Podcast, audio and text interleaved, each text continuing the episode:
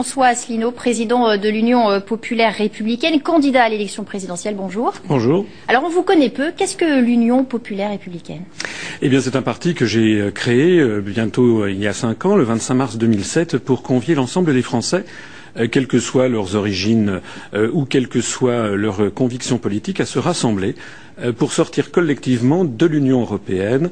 Et nous avons d'ailleurs un article dans les traités européens, qui est l'article 50 du traité sur l'Union européenne, qui prévoit comment un État peut sortir de l'Union européenne. Alors justement, votre programme est simple, hein, je vais le résumer, c'est sortir de l'Union européenne, sortir de l'euro, sortir de l'OTAN. Ça n'est pas uniquement cela. J'ai présenté un programme dans les grandes lignes. Hein. Dans les grandes lignes, disons que c'est ce qui est le plus impressionnant peut-être pour quelqu'un qui nous découvre, mais il y a beaucoup d'autres choses. En fait, le programme que j'ai présenté le 3 décembre dernier euh, s'inspire euh, étroitement euh, de celui du Conseil national de la résistance de 1944, mais évidemment mis au goût du jour.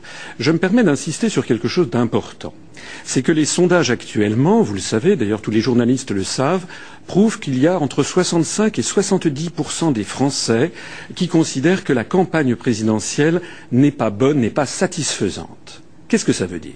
Ça veut dire que les Français ont compris qu'on ne leur parle pas des vrais sujets, que l'on ne va pas au fond des choses. Alors on s'intéresse un jour, par exemple, au quotient familial, le lendemain à la viande halal. Mais le, peuple français, vous savez, j'ai beaucoup circulé en France depuis. Donc pour vous, les sujets de fond ne sont pas abordés. Parce qu'il y a un sujet de fond qui n'est pas abordé, c'est que nous allons élire des gens qui n'ont pratiquement plus de pouvoir. Voilà.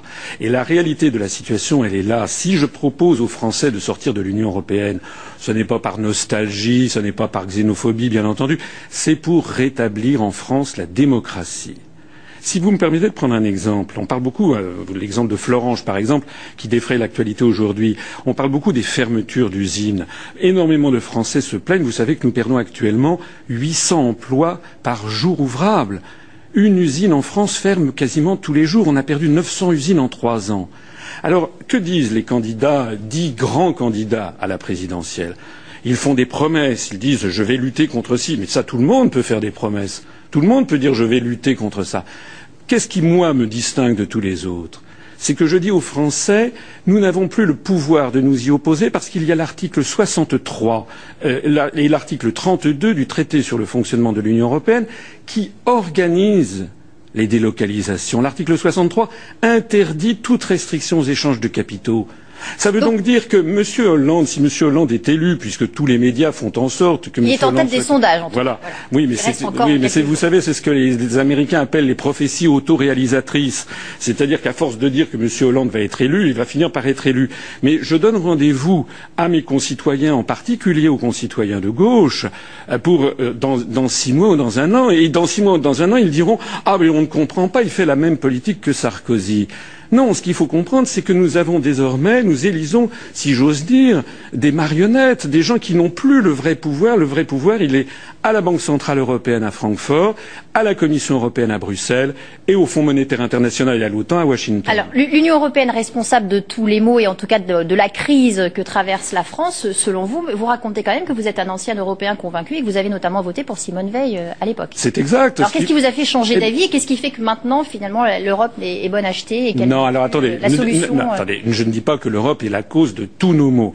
Je dis qu'elle est la clé de voûte des problèmes pour une raison simple c'est que l'on ne peut pas faire avancer un pays, on ne peut pas le réformer si les gens qui le composent, si le peuple qui le compose n'est pas maître de son propre destin.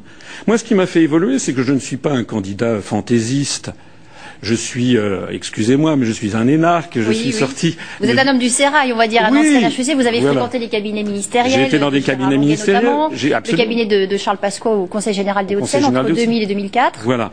Et j'ai été euh, également euh, délégué général à l'intelligence économique euh, au ministère des Finances, c'est-à-dire, excusez-moi, mais au centre des opérations. Donc je connais quand même bien les choses. Et ce qui m'a fait évoluer, c'est que j'ai découvert progressivement ce que mes, mes compatriotes ignorent c'est que la quasi-totalité des décisions stratégiques qui sont prises en France, que ce soit en matière économique, sociale, monétaire, budgétaire, sont prises par l'Union européenne. C'est de ça qu'il s'agit, c'est de ça que je souhaite parler au cours de cette campagne présidentielle. Alors, on, a bien compris qu'il était compliqué pour un petit candidat de se faire entendre dans cette campagne. Euh, Marine Le Pen médiatise son manque de, de signatures et ses parrainages. Vous en êtes où? Eh bien écoutez, j'en ai suffisamment pour continuer à en chercher, suffisamment peu pour être très inquiet, parce que je ne suis médiatisé que depuis quelques jours. Tout le problème est là. À ce propos, vous parlez de Madame Le Pen, il y a d'autres personnes, euh, je pense qu'elle aura ses parrainages, il y en a beaucoup d'autres qui en cherchent, et je voudrais insister sur un point très important c'est que ni Madame Le Pen, ni M. Mélenchon, ni M. Dupont-Aignan, ni qui que ce soit ne propose ce que je propose, c'est-à-dire de sortir sereinement et juridiquement de l'Union européenne. Et j'ai évidemment beaucoup d'arguments à répondre à toutes les objections qui me sont faites. Merci beaucoup François Asselineau, président de l'Union populaire républicaine et candidat à l'élection euh, présidentielle. Restez avec nous sur ETélé.